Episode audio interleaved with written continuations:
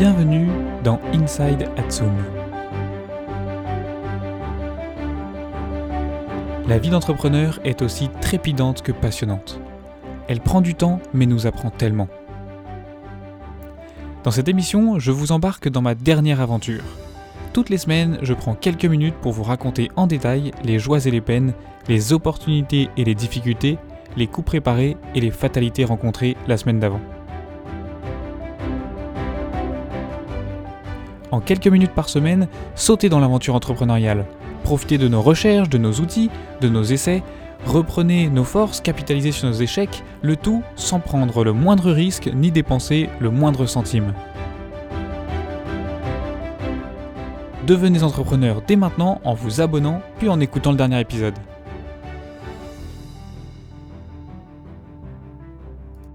Dans l'épisode précédent, vous avez découvert la première base de l'entreprise. Mais à cette base, il manque encore un élément fondateur qui est l'associé. Pour comprendre un peu comment tout ça s'est passé, il faut que je me place dans le contexte de notre rencontre. Pour faire simple, après donc euh, des études euh, de commerce et de gestion, je suis parti en école de commerce et je me suis investi sous les conseils d'une très bonne amie dans une association qui était la tribune étudiante de cette école. La tribune étudiante, c'est une association qui organise des conférences et des événements et qui, autour de ces événements, est obligée de faire un peu de communication. C'est-à-dire que quand vous faites venir un invité, qu'il soit prestigieux ou non, pour que vous puissiez remplir une salle, pour que les gens viennent à votre conférence, il va falloir que vous créiez que vous quelques petites euh, choses comme des euh, par exemple des flyers, des affiches, euh, des couvertures pour vos événements sur Facebook, etc., etc. Et donc ça demande quand même un travail gigantesque puisque il faut, enfin si vous voulez vraiment que votre événement soit un succès, il faut se donner vraiment les moyens de toucher les gens. Et évidemment, aujourd'hui, c'est de plus en plus difficile de toucher les gens puisqu'ils sont de plus en plus sollicités, et même sur les réseaux sociaux, par exemple, si vous voulez toucher les gens, euh, si vous créez juste un événement, ça ne suffira pas. Il faut ensuite créer donc euh, du contenu avec des images, mais également beaucoup de vidéos, et ça prend énormément de temps. En fait, ce que j'ai réalisé, c'est que dans cette tribune étudiante, euh, le, le, pôle de la communication, c'est en fait un petit peu une mini agence de communication, si vous voulez parce qu'il y a vraiment tout un travail de A à Z, donc de la, réflexion sur l'événement jusqu'à la communication post-événement. Il y a vraiment tout un travail de communication, une stratégie à mettre en place et des créations à créer, évidemment. Donc je me suis investi dans cette association et c'est là que j'ai rencontré euh, celui qui deviendra plus tard euh, mon futur associé, Guillaume, qui était en fait le responsable de la communication des gens qui étaient dans cette association un an au-dessus. C'est-à-dire que euh, lui, il était du mandat 2018, et donc sur le mandat 2018, c'est lui qui était en charge de la communication. Être en charge de la communication, comme je disais à l'instant, c'est donc gérer la communication, c'est-à-dire euh, créer les, enfin, euh, définir qui va créer quoi, définir quand est-ce qu'on va publier quoi, définir quelle sera la stratégie, etc., etc. Je l'ai rencontré donc dans le cadre de l'association, parce que moi aussi je voulais m'investir au pôle communication. Et à force de discuter et d'échanger, on s'est rendu compte qu'on avait à peu près les mêmes centres d'intérêt et qu'on était tous les deux intéressés par la communication. Lui, il a aussi une expérience, donc moi, comme vous avez pu le découvrir dans l'épisode précédent, j'ai une expérience en freelance, c'est-à-dire que je crée depuis quelques temps euh, mes euh, sites internet pour quelques clients de ci de là, et je propose aussi mes offres, enfin mes prestations sur des plateformes de microservices. Mais euh, Guillaume a une vraie expérience encore plus professionnel et même beaucoup plus professionnel que la mienne, puisqu'il travaille dans un cabinet de communication politique.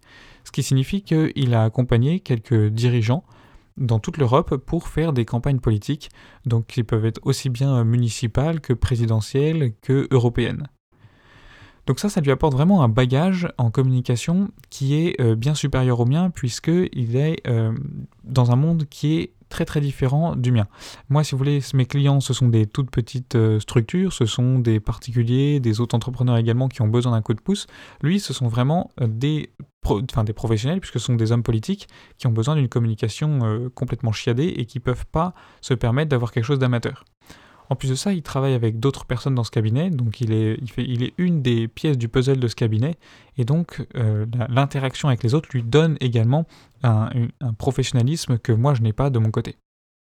Également, il a aussi un intérêt pour euh, le graphisme et des compétences dans ce domaine-là que moi je n'ai pas, c'est-à-dire qu'il maîtrise des outils que je, que je ne gère pas, euh, du Photoshop, du Illustrator, de la suite Adobe. Tout ce qui est relatif au graphisme pur, euh, c'est quelque chose que je ne maîtrise pas et que lui maîtrise.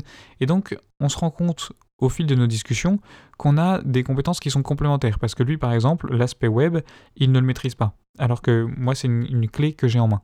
Donc on se rend compte qu'on a des compétences complémentaires et on se dit, eh ben tiens, si on faisait quelque chose ensemble, parce que si on allie nos deux réseaux et si on allie nos deux compétences, on peut proposer quelque chose de sympa. Alors on décide de créer une entreprise. L'entreprise, euh, ce sera en fait au départ une association, dans le sens où, pas association au sens juridique du terme, mais au début on pense faire une association de nos deux autres entreprises et euh, avec laquelle on va aller vers les gens et dire, eh ben voilà, on travaille ensemble, on peut vous proposer telle et telle chose, Guillaume va vous faire ceci et moi je vais vous faire cela on partage ensemble une certaine, euh, un, certain, un certain rêve de l'entrepreneuriat. On a envie tous les deux d'être entrepreneurs et de faire des choses. Et également, on a une vision, on partage une vision où on a envie de... On, sait qu'il y a une, une, vraie demande pour notre, pour notre métier, pour notre savoir-faire, puisque tout autour de nous, il y en a besoin. Même dans nos associations, même dans nos familles, même dans euh, le cercle proche de professionnels qui sont autour de nous, on voit qu'il y a un vrai besoin pour, cette, euh, pour ce service-là. Et donc c'est vraiment là où on se dit, eh bien, si nous deux, avec des compétences complémentaires, on s'associe, on sera forcément plus fort que chacun de notre côté. Et donc, c'est vraiment cette envie de créer des choses et cette vision commune du il y a des choses à faire et si on y va ensemble, on pourra euh, bah, tout exploser, on pourra vraiment euh, développer nos affaires, euh, nos affaires communes. Eh bien, c'est cette vision qui va nous emmener à nous associer.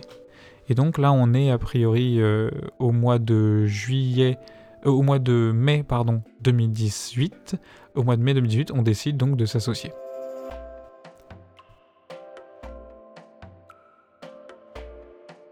Vous avez maintenant les deux clés.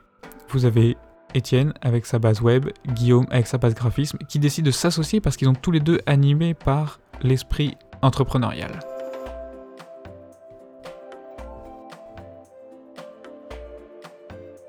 Nous sommes en mai 2018, la suite va arriver très très vite et les choses intéressantes vont commencer à se bousculer.